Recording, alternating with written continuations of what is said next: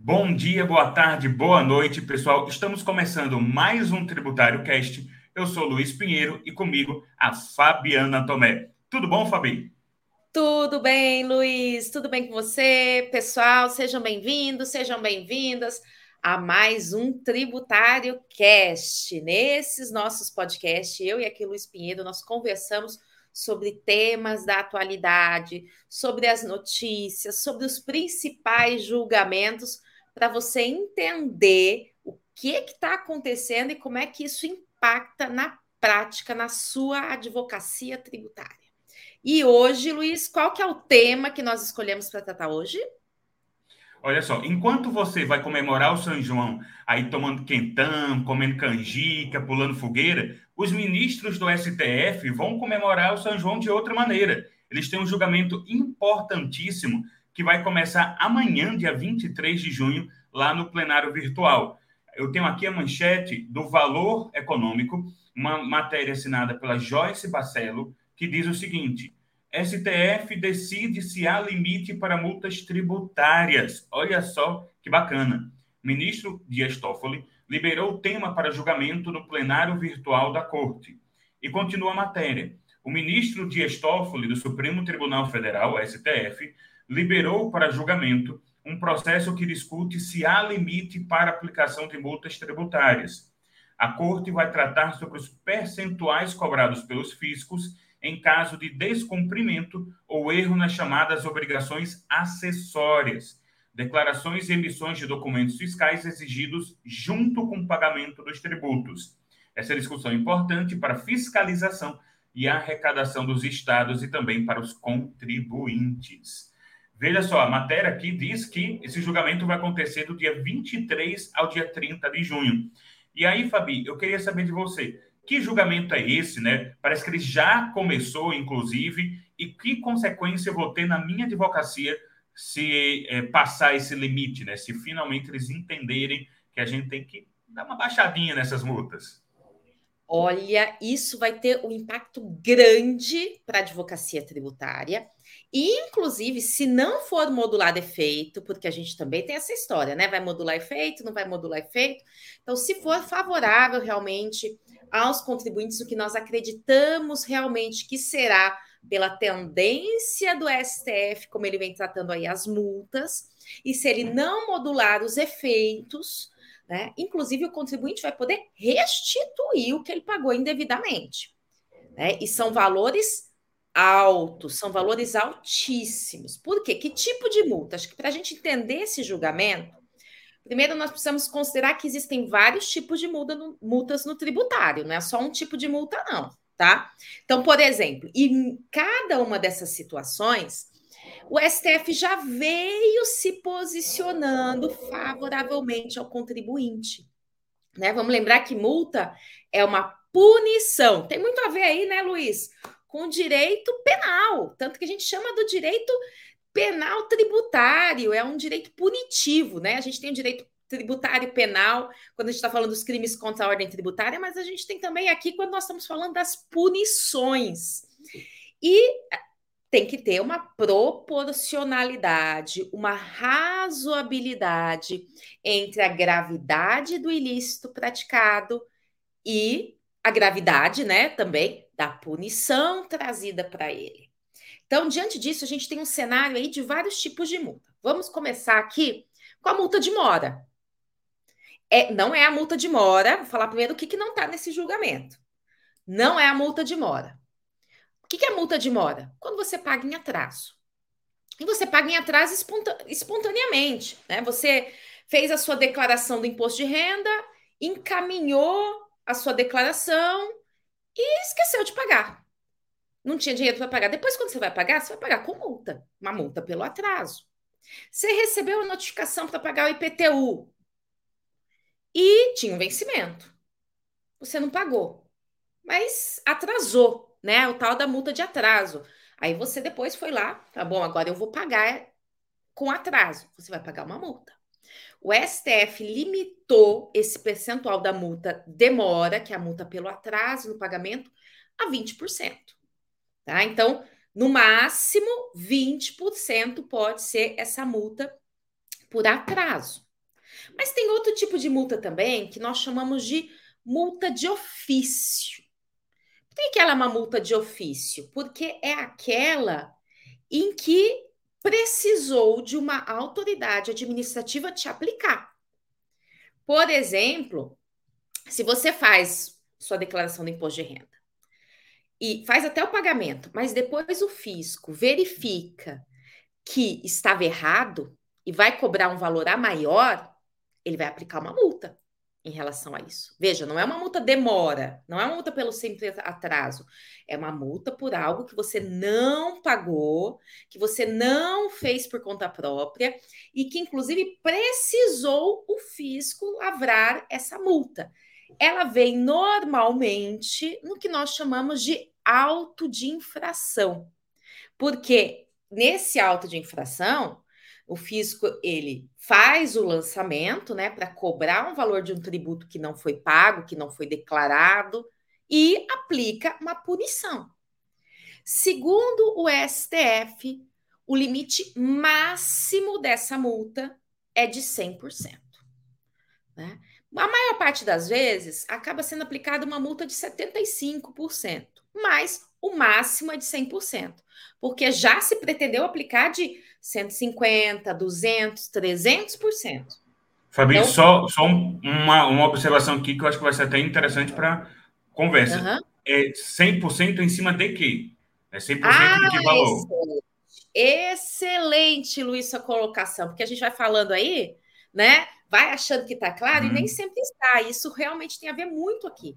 Essas multas, tanto de 20% como de 100% que eu mencionei agora, é em cima do valor do tributo devido. Ah. Do tributo que deixou de ser pago. Tá? Então não é em então, cima da operação da venda, não. É do tributo. Não. É do tributo. Você não pagou a, a, a relação da proporcionalidade é exatamente essa. Né? Você não pagou o seu IPTU. Você tinha que pagar lá 5 mil reais de IPTU. Não pagou na data. Foi pagar depois em atraso? Essa multa, ela é de até no máximo 20% sobre o valor de 5 mil reais que era do seu tributo, por mais que seu imóvel esteja valendo aí 5 milhões de reais, né? Não interessa. Ah, perfeito. Em relação ao tributo.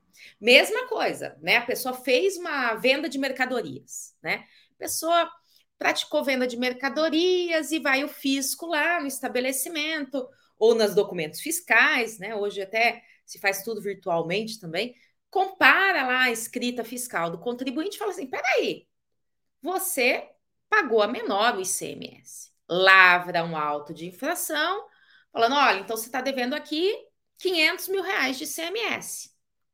E aplica a multa sobre o valor do imposto devido, né? Não no valor da operação. E aí, já pegando aqui o seu gancho, então, que, que é o valor da operação? É o valor do fato gerador. Eu sou proprietária de um, de um imóvel de um milhão de reais. Eu oferi renda no ano de 500 mil reais. Eu vendi mercadorias no valor de 800 mil reais. Vejam, é o fato gerador que aconteceu nesse valor. E esse valor do fato gerador, ele é inclusive a base de cálculo já para a gente trazer aqui um elemento aqui básico do, da, dos conceitos de direito tributário. Né? Então, a base de cálculo do tributo é o valor da operação. Então, eu vendo até a questão ontem, né? A gente está tendo aqui nesse momento, começou ontem, o 36 Congresso de Direito Tributário Brasileiro. É o congresso mais tradicional do Brasil, está na 36 edição, né? E trazendo pessoas aqui de todos os estados, palestrantes de todos os estados, grandes palestrantes. Ontem teve né, Paulo de Barros Carvalho, Ives Gandra da Silva Martins, Roque Antônio Carrasa, o Everardo Macedo, Fabiana Tomé. Ávila, Fabiana Tomé. né? Eu, e aí, olha só como que é a gente correr atrás dos sonhos, né? Sabe? Fazendo uma parte aqui, já que eu lembrei do Congresso, que me, me emociona muito, gente. Porque em 97, tá? Faz as contas, não. Mas em 97 eu vim para São Paulo, né, em outubro de 97, para fazer um processo seletivo para o mestrado da PUC. E na época estava acontecendo, porque esse congresso antes ele era realizado em outubro, estava acontecendo exatamente esse congresso. Eu não tinha dinheiro para nada, né? Eu vim de ônibus de Mato Grosso, de Cuiabá até aqui, 25 horas de ônibus, junto com meu pai, porque eu era uma menina, né? Então, junto com meu pai, que veio comigo ali, né? Eu passo mal no, na estrada, então era dramin na veia e um saco de lixo na mão para durante essa viagem. É, e aí, mas eu trabalhava, eu tinha, não sei se você, eu fiz estágio, né? E assim que eu me formei, eu continuei é, uns seis meses, que foi o período que depois eu vim para São Paulo nesse escritório. E o meu chefe, ele me apoiou muito para para vir estudar aqui, porque lá em Cuiabá, na época, não tinha nada, né? A gente não tinha online, não tinha nada dessas coisas. Então, tinha realmente que se virar nos 30.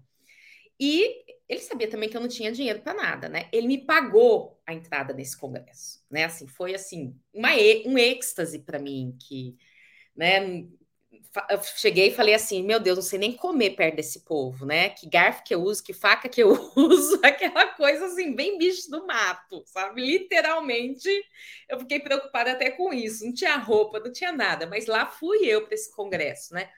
E é uma sensação, foi uma sensação assim que eu não me esqueço que quando eu vi professor Roque Carrasa subindo para dar palestra, na época viva nossa querida desembargadora Lúcia Vale Figueiredo, é administrativista, né? mas o administrativo e tributário tem ali uma relação.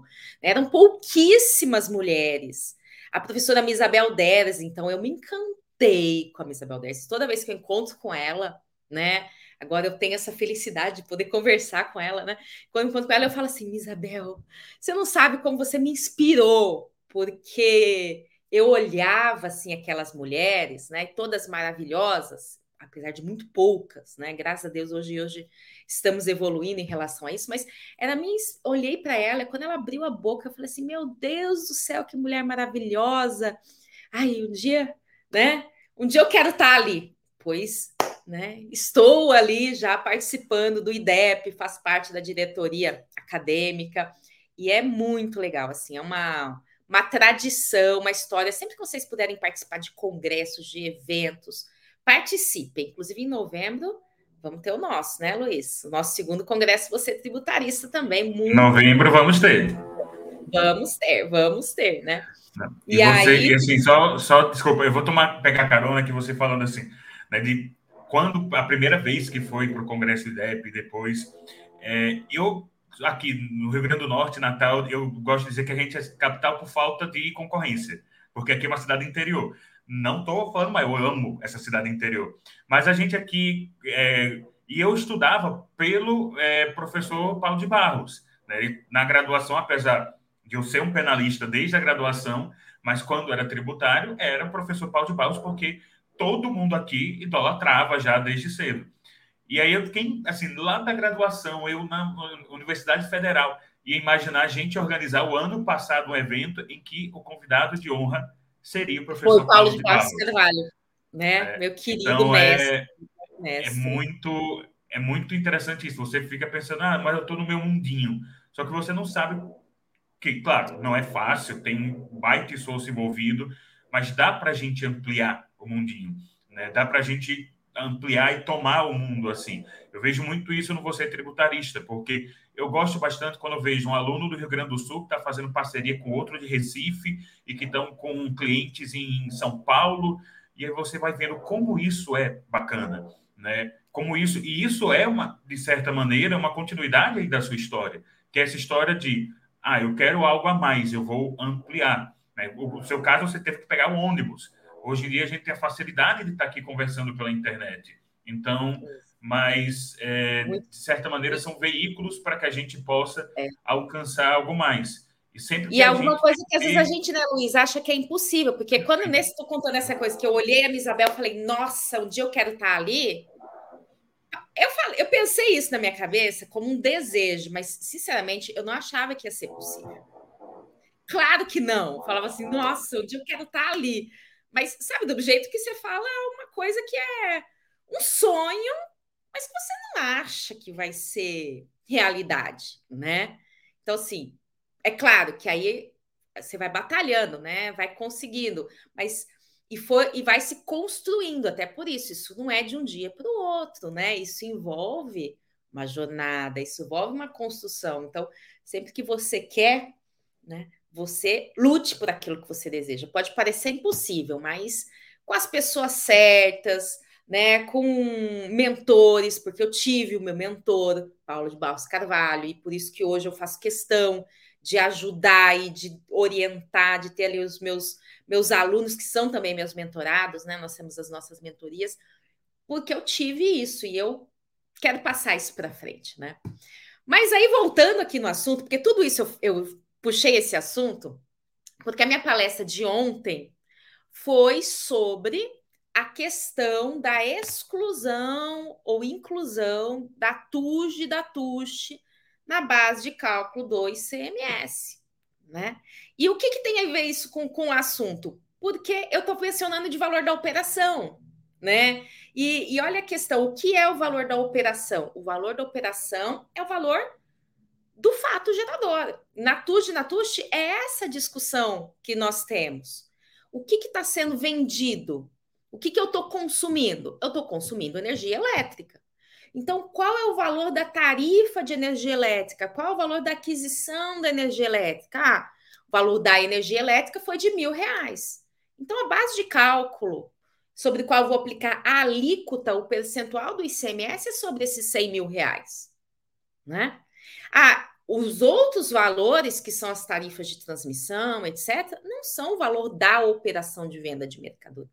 Então, só para trazer um exemplo aqui né, que a gente tem o valor da operação, que é o valor, por exemplo, da venda da mercadoria, sobre ele incide o percentual, que é a alíquota do ICMS, né, que vai ali aí 17, 18%, conforme o caso.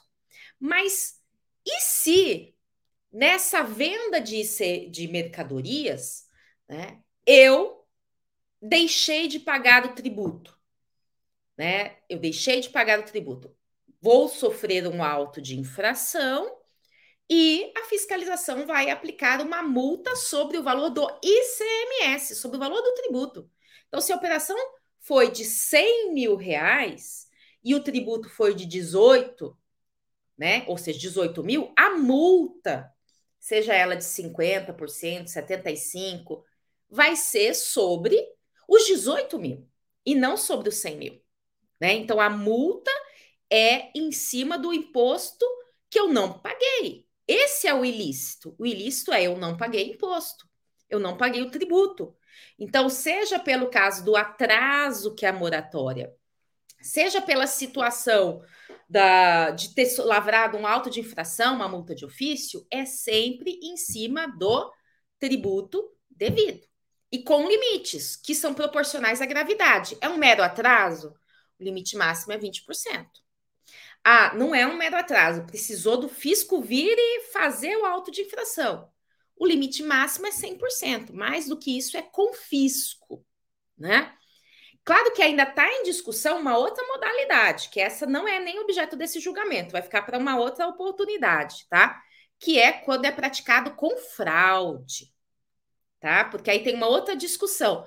Se essa operação, né, eu deixei de pagar esse ICMS por fraude, né? Eu falsifiquei documento. Vamos falar uma situação assim: falsifiquei, fraudei, simulei, a verdadeira sonegação, que inclusive é crime contra a ordem tributária.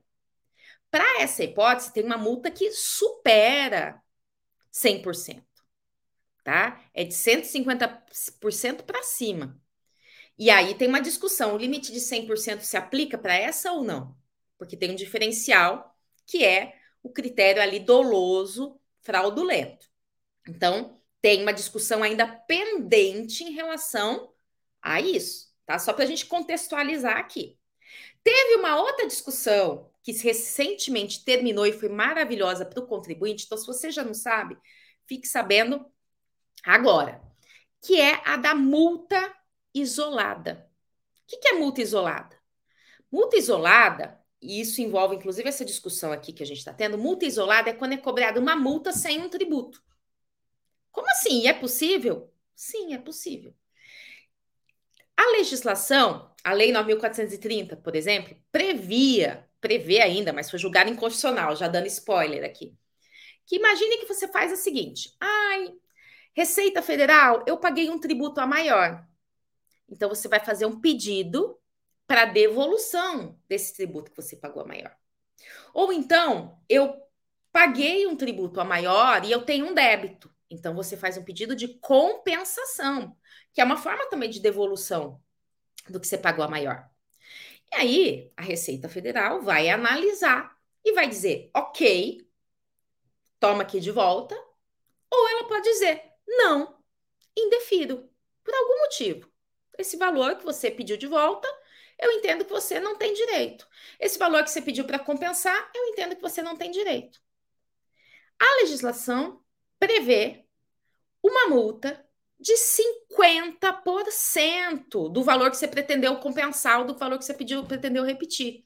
Então, às vezes, você vai lá, né? Imagina, já não é mais assim, então se tranquilizem, tá? Mas você pede uma compensação, você pede uma restituição de um valor que você pagou a mais, a Receita Federal, por exemplo, discorda, e além de discordar e não te trazer isso de volta, ela ainda te pune por você ter feito esse pedido.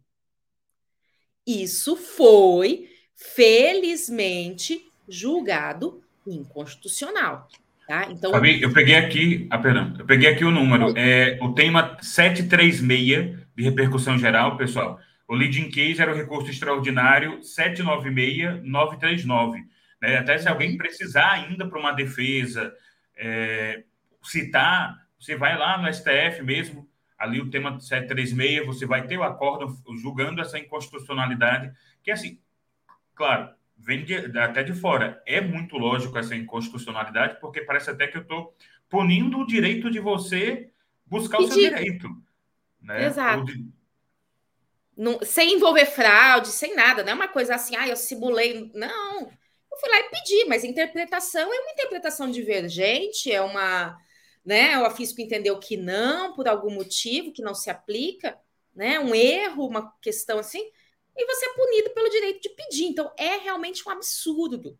Então, já fica atento para isso, o tema 736, né, Luiz, você mencionou. Uhum. Por quê? Porque se seu cliente tiver uma execução fiscal envolvendo uma multa dessa, um processo administrativo, um auto de infração envolvendo uma multa dessa, você já tem aí, já sabe que pode defender. E mais ainda, se você, você pode até fazer um levantamento aí com seus clientes e ver se no passado ele pagou indevidamente, porque não modulou efeitos.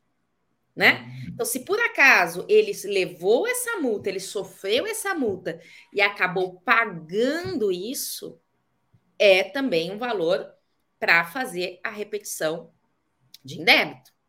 Então, vejam aí por esse panorama né, da multa de mora, da multa de ofício e dessa multa isolada, que o entendimento do STF tem sido favorável ao contribuinte, ou seja, tem entendido que essas multas elas são punições e aplicado então esses princípios relativos à punição de que tem que ter uma razoabilidade, de que tem que ter uma proporcionalidade, de que não pode ser confiscatório, né? Existe até na doutrina uma discussão, ah, o princípio do não confisco se aplica para as multas tributárias.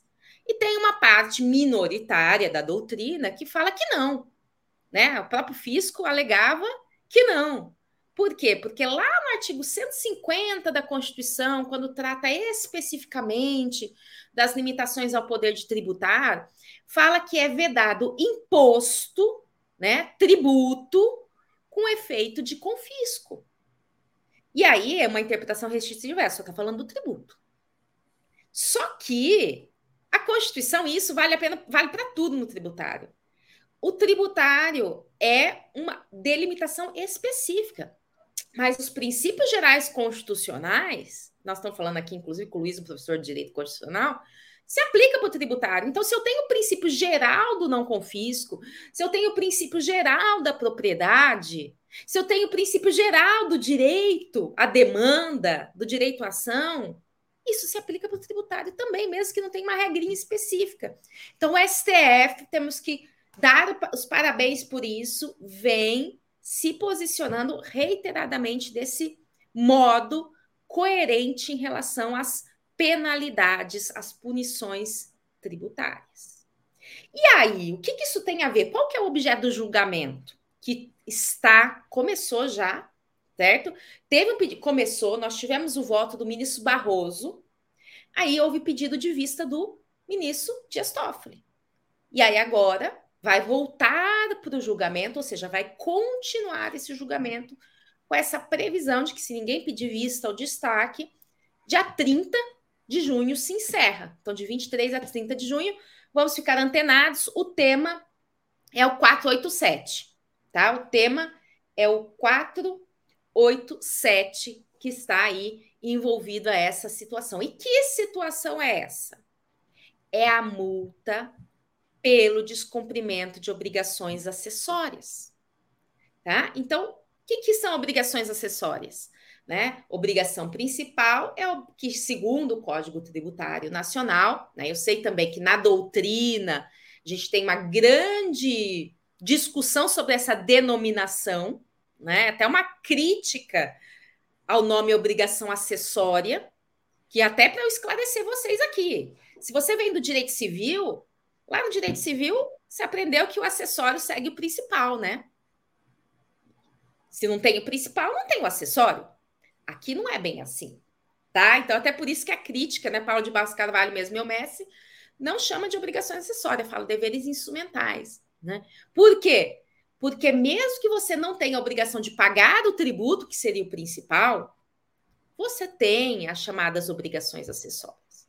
Então, uma entidade que é imune não tem que pagar o tributo, mas ela tem que manter a escrituração fiscal dela em dia. Uma empresa que vai vender uma mercadoria que é isenta, ah, a mercadoria é isenta, vou vender aqui a mercadoria que é isenta. Você tem que emitir nota fiscal. Vou vender um livro que tem imunidade. Tem que emitir nota fiscal. Então vejam que a chamada obrigação acessória, que é a obrigação, por exemplo, de fazer a escrituração fiscal, emitir as notas fiscais, elas existem independentemente de ter a obrigação de pagar o tributo ou não, porque elas se prestam para proporcionar essa fiscalização, certo?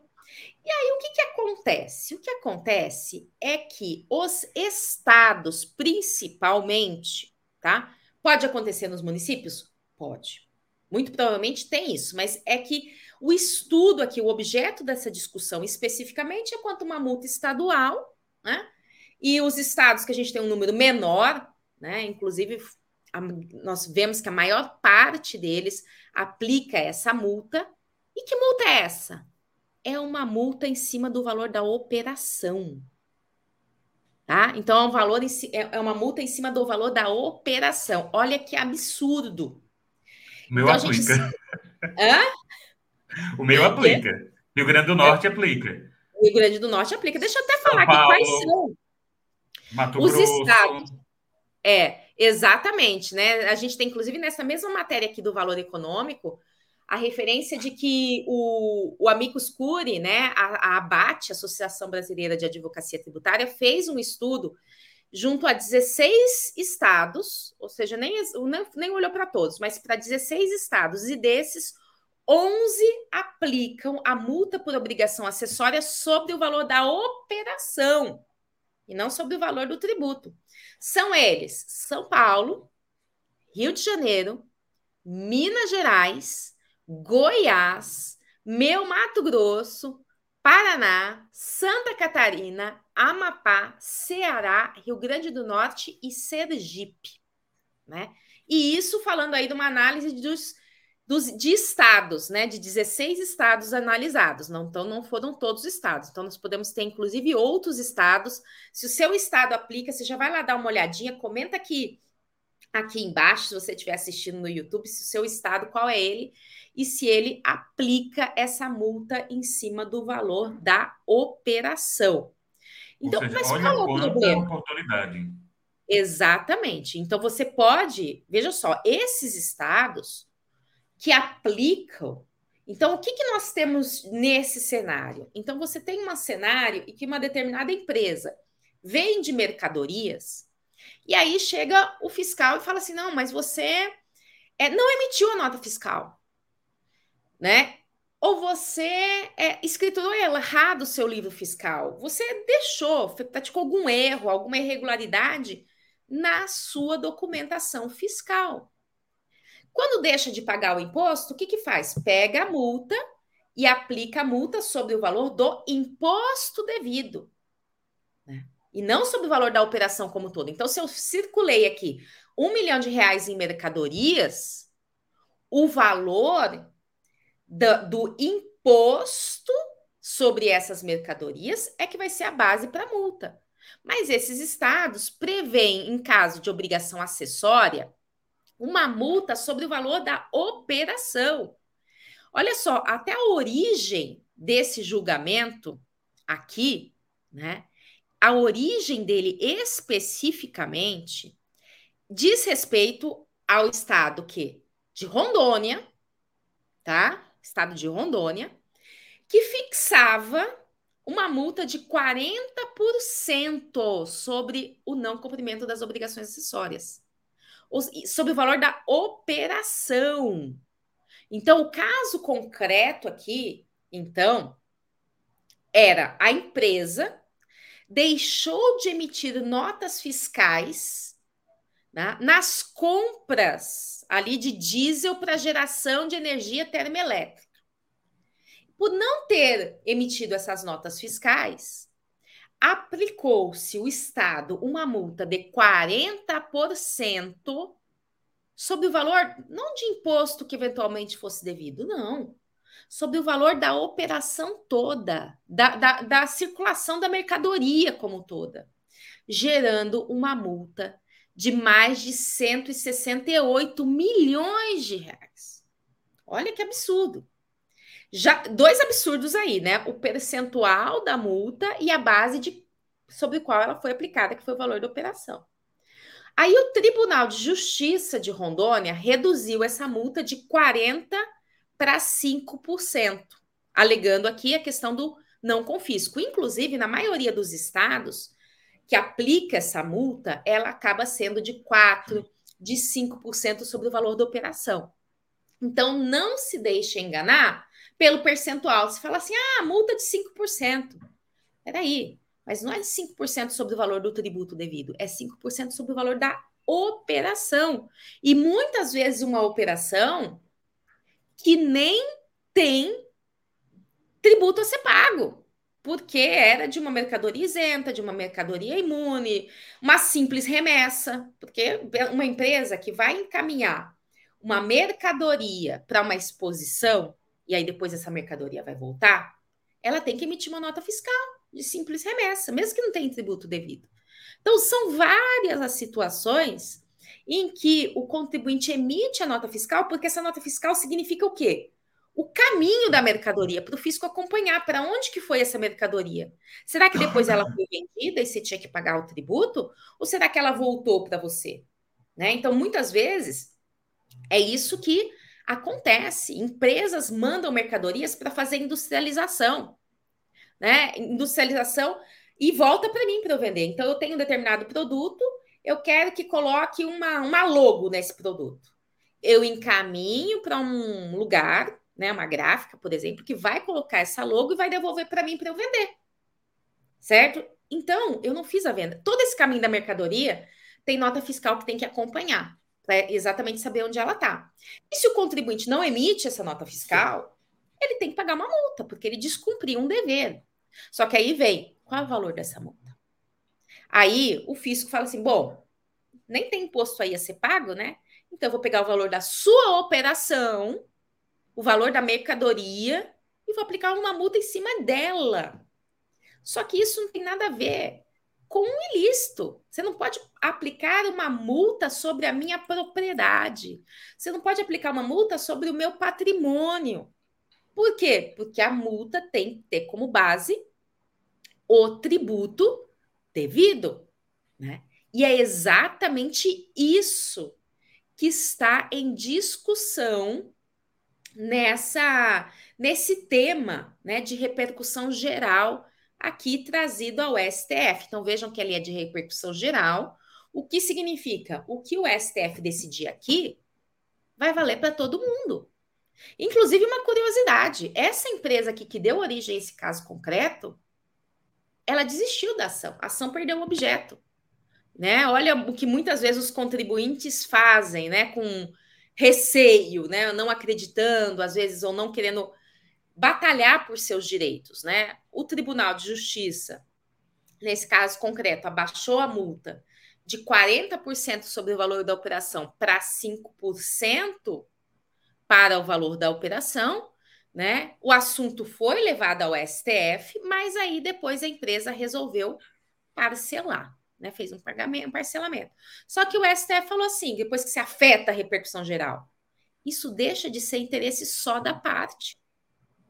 Quando você afetou para a repercussão geral, o STF entende, isso passou a ser uma coisa que é de interesse de todos. Né? Eu quero resolver isso aqui para pacificar essa controvérsia. Então, ele deu continuidade ao julgamento. E aí, nós tivemos o voto do relator, o ministro Barroso, que propôs, né, que reconheceu, falou, isso é inconstitucional. Né? Então, tem várias partes, mais uma vez, sempre que a gente leva discussões para o STF, eles acabam examinando em vários aspectos. Então, primeira questão: o Barroso, o ministro Barroso, que é o relator, entendeu no seu voto que é inconstitucional que uma multa por descumprimento de obrigação acessória seja aplicada sobre o valor da operação, que ela tem que ser aplicada sobre o valor de, do tributo devido. E aí, já aproveitando aqui o embalo, o relator propôs até o percentual, que seja um percentual máximo de 20% do valor do tributo devido. Tá? Então, essa é a proposta do ministro Barroso. Foi pedido vista pelo ministro Dias Toffoli e vai agora retomar essa discussão. Então, ela abrange aqui, nesse contexto, dois aspectos. Primeiro, se é constitucional ou não a tributação, a incidência da multa, na verdade, sobre o valor da operação. E é muito provável, diante de todo esse cenário que a gente está examinando aqui de multas, que venha a ser julgado que é inconstitucional uma multa sobre o valor da operação. Né? E aí vai vir uma segunda etapa, que é se eles vão fixar um limite já desse percentual, que é o que o Barroso propôs aqui de 20 esse provavelmente vão. Percentual, né? Que também muito provavelmente vão estabelecer isso. E aí vem aquilo que você falou, é. o efeito na prática, que é o contribuinte. Ficar atento para isso, para se tiver um auto de infração correndo, se tiver fazer as defesas, fazer as defesas na execução fiscal, fazer uma anulatória, se for o caso, e se viesse confirmar esse entendimento, pode repetir o indébito dos últimos cinco anos. Né? Se o contribuinte acabou pagando esses valores e até mesmo parcelando, né? Porque no final das contas, você parcelar um negócio que foi julgado inconstitucional, se não modular efeitos. Né? Até o momento, em relação a essas discussões de multa, não tem sido modulado efeitos. Então, pode ter aí para você uma oportunidade de recuperar créditos tributários. E apesar disso aqui também estar sendo no âmbito aqui dos estados, dá uma olhadinha nos municípios. Se em relação às notas fiscais de ISS, por exemplo, né, também a gente não tem multas que sejam no mesmo sentido e, portanto, inconstitucionais, né? Então vai ser aqui uma, como você disse aqui, um São João em que os ministros vão passar examinando isso e nós vamos acompanhar cada voto que for proferido aí, né? Porque é um plenário virtual, por isso que fica uma semana, eu sempre falo isso e reitero, né? O plenário virtual, ele não acontece num determinado dia ao vivo ali. Ele é como se fosse uma urna em que os ministros vão colocando seus votos, né? Não é uma urna, mas é aqui o nosso site. Então dá para acompanhar lá no site do STF, né? Esse julgamento. Se você entrar e colocar lá no site do STF o número do recurso, do, que é o recurso extraordinário 640 452. Você entra lá, vai em sessão virtual, clica no número aqui do, do processo, né, do recurso extraordinário. Por exemplo, lá já temos o relatório e o voto do ministro Barroso. Provavelmente amanhã já entra ali o voto do Toffoli, que é quem vai devolver da vista, e na sequência os votos dos demais ministros. E se ninguém mais pedir vista, o encerramento de cidade a 30 de junho. E aí você vai ter aí, se Deus quiser, mais um tema, mais uma oportunidade, tanto para as defesas das cobranças tributárias, inclusive execuções fiscais dos seus clientes, né? Ou para prospectar, porque quanta gente tem execução fiscal com esse tema e nem se defende em relação a isso, né? Fazer a prospecção deles para derrubar essas cobranças aí, que vai, vai ser uma coisa fácil de derrubar diante de uma decisão do STF, e também para repetir o que indevidamente eles tenham recolhido. Né? Então, muita gente às vezes fica desanimada, né, Luiz? Quando a gente tem uma decisão negativa do STF ou do STJ, mas a batalha não termina, não. Tem decisões negativas? Tem, mas tem decisões positivas também. Vamos olhar para essas positivas e aproveitá-las. E como eu sempre digo aqui, depois você dá uma olhada nos outros podcasts. Por quê? Porque mesmo uma decisão negativa, a gente pega esse limão e faz uma limonada, porque sempre tem um fundamento, sempre tem uma menção que traz desdobramentos em que a gente pode construir. Então, assim, o direito tributário nunca para, nunca acaba, né? E isso vai continuar, tá? Inclusive, aproveitando aqui, tá, Luiz? Eu sei que o tema é outro, mas como ontem a gente teve ali, começou o Congresso, tivemos uma mesa de reforma tributária, queria aproveitar o gancho para puxar esse tema aqui também, né? Porque unanimidade na mesa desses professores, né? Da, da, palestra, da conferência do professor Paulo de Basso Carvalho, da palestra do, do Ives Gandra, do ex-ministro da Fazenda Everardo Maciel, também do titular da USP, Humberto Ávila, também do titular da PUC, é, Roque Carrasa, todos eles. Essa reforma tributária, se for aprovada, vai gerar tanto contencioso tributário, porque além de tudo que a gente já vem falando aqui, ah, toda mudança gera controvérsia, gera discussão, tem mais um outro detalhe, que está todo mundo abismado mesmo os que são favoráveis à reforma tributária, estão meio assim, com receio. Por quê?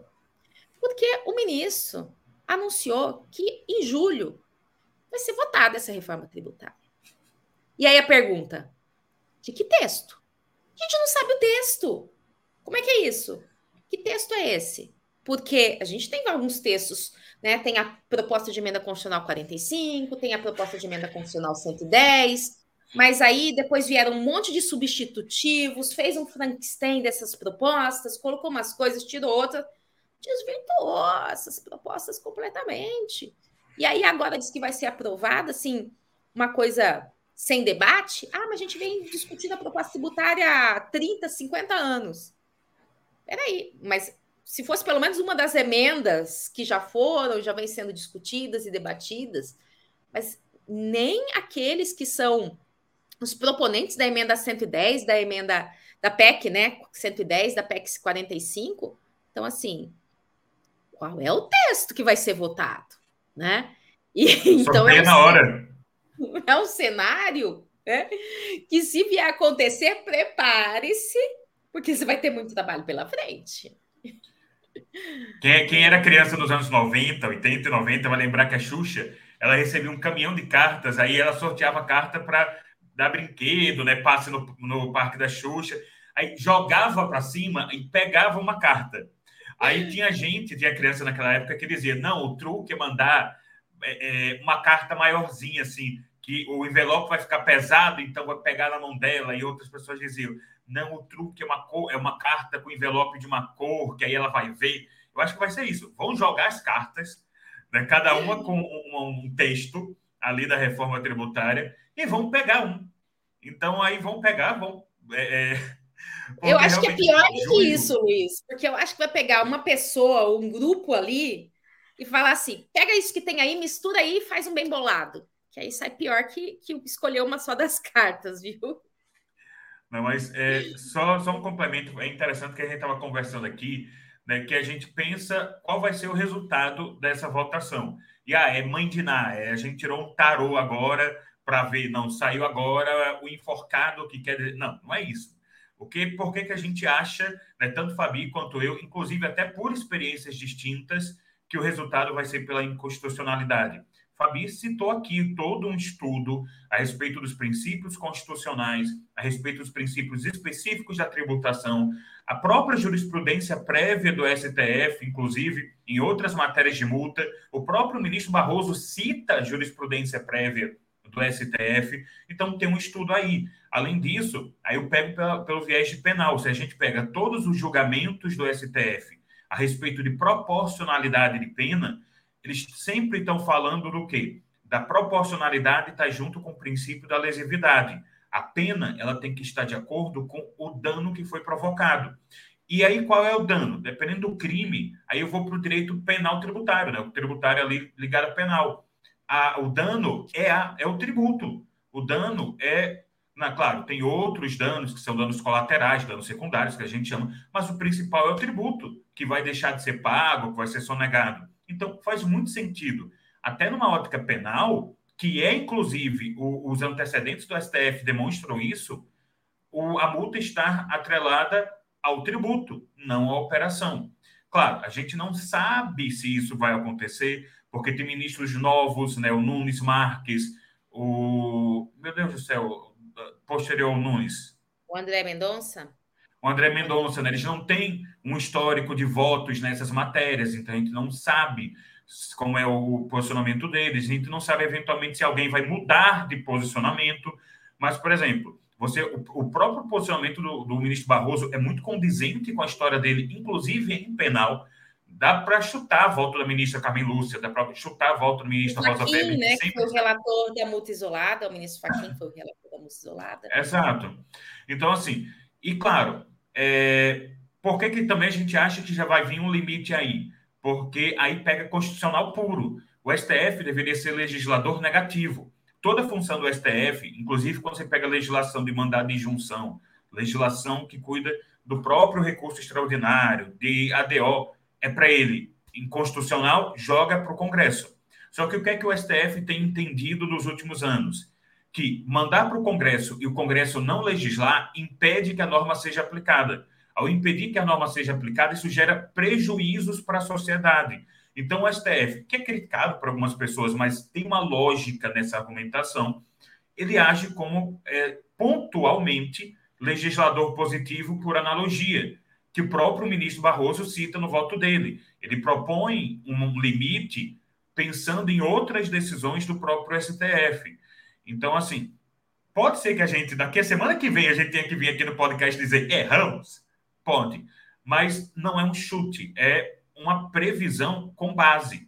E por que é importante você acompanhar alguém, não digo nem a gente, mas acompanhar alguém que faz, não faz chutes, também não fica só repetindo é, um, um enunciado de uma matéria, mas analisa e faz uma previsão que, claro, pode ou não se concretizar, mas ela é uma previsão ali calcada em uma análise jurídica. Preparação. Porque se você hoje já tiver mentalidade, há uma probabilidade de que haja inconstitucionalidade, e por esse argumento, você já se prepara para se reunir com clientes na hora seguinte. Saiu ali, né? O maior, mesmo que não tenha ainda nem a, é, é, ocorrido a proclamação do resultado, mas saiu ali a maioria, você já está preparado para analisar aquilo, passar para o cliente numa linguagem que o cliente é, compreenda, né? Porque não pode ser juridiquês puro. Então você já está muito na frente. Quando você e aí voltando até para a questão de marketing para advocacia, quando você pensa em muitas empresas por aí, qual é um dos grandes é, atrativos dessa empresa e que faz com que o marketing dela seja muito poderoso? elas antecipam movimentos da sociedade, antecipam necessidades.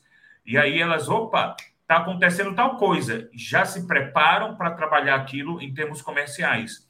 Então, se você está sempre acompanhando um podcast que analisa, tenta antecipar, ou mesmo que venha já de um julgamento feito, mas vem logo em cima do lance, e não se limitando a reproduzir o julgamento, mas realmente trazer argumentos, você está preparado para estar na frente. Você vai ser o primeiro a conversar com aqueles seus clientes e, como Fabiana disse, prospectar outros. Porque pode ser que um colega seu, que é generalista, ele tenha feito uma ou outra execução, porque tem. Eu, eu já fui generalista, aconteceu de cliente vir me procurar, eu faço execução fiscal, faço trabalhista, faço e aí, imagine se um colega seu teve um cliente com uma multa dessas, né, há um julgamento de inconstitucionalidade. Seu colega não estava acompanhando isso. É uma possibilidade de você fazer uma parceria com esse colega generalista. Você fazer uma parceria com um contador que sabe que os clientes pagaram essa multa. Então, estar adiantado faz muita diferença. Estar adiantado com análise faz mais diferença ainda. Então, quando a gente vem aqui fazer o podcast, não é só para, ah, vamos passar aqui 50 minutos papeando, não. Como é que a gente pode trazer para vocês justamente essas ferramentas para vocês se anteciparem e serem esses advogados diferenciados? Porque decorador de tese, que depois vai sair uma matériazinha citando que houve o julgamento, e aí o cara vai decorar isso e conversar com o cliente, tem a rodo. E às vezes não é nem por mal, é porque foi ensinado a ser assim advogado diferenciado, advogado que vai analisar, vai convencer, inclusive até veja o que Fabiana disse aqui, a empresa desistiu da ação. Porque o cliente, muitas vezes, ele tem medo. E a gente, a gente tem medo. Eu vou para o médico, eu tenho medo. O médico é que sabe. O médico é que tem muito mais experiência. Quando a gente consegue não só mostrar para o cliente a oportunidade, antecipando-se, inclusive, aos outros, mas mostrar isso com segurança, o cliente vai pegar na nossa mão e dizer: me leve. E é isso que a gente quer. Isso, inclusive, não é só para ter mais clientes ou, ou para o cliente não desistir. Isso é para, inclusive, ter uma relação saudável com o cliente. Uma relação que não seja de brigas, porque muitas vezes a briga acontece porque há medo. Quando você mostra confiança para o cliente, ele vai confiar em você e essa relação vai ser pacífica. Isso é muito bom. É muito bom, inclusive, para a paciência e para o estresse da gente. Né? Eu imagino que lidar com alguém que está inseguro o tempo todo não é bom. Uhum. Verdade. Passar segurança é importante em todos os momentos, desde a prospecção e aí para ele estar seguro naquilo que você está orientando, que você está aconselhando. A decisão final é sempre dele, mas nós passamos o panorama, os cenários em relação a isso, né? Muito bem. Acho que com isso a gente tem aqui um tema para a gente ficar de olho, né? E acompanhando aí, se antecipando, como disse o Luiz, e cada vez mais trazer para o cliente essa segurança, essas orientações, esses benefícios, inclusive, né? Para não tomar uma decisão que possa prejudicar. Joia? Muito bem, com isso nós encerramos, né, Luiz?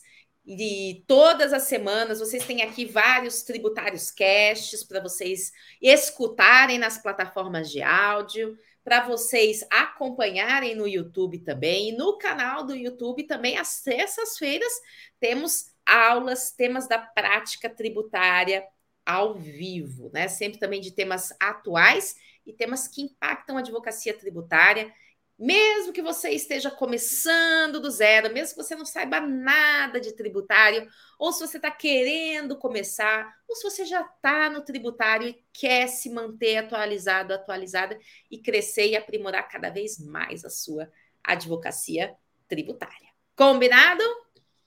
Combinado. E, pessoal, aproveitando o clima de São João, né, que eu falei que os ministros vão lá votar com chapéu de palha e tudo mais vou puxar algo que é bacana, que é muito relacionado ao São João, que é o interior. Né? Você que está advogando no interior, ou nem só você que está advogando no interior, você que está na capital pode advogar para o pessoal do interior, pode advogar para o pessoal do agro.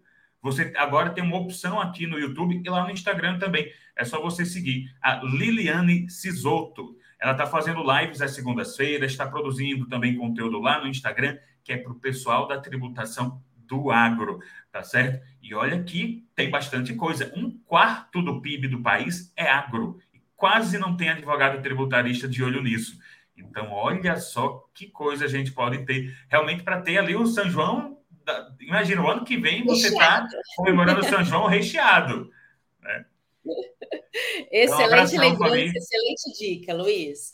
Beijo grande, Luiz. Beijo grande para todos vocês. Tchau, pessoal. Até a próxima.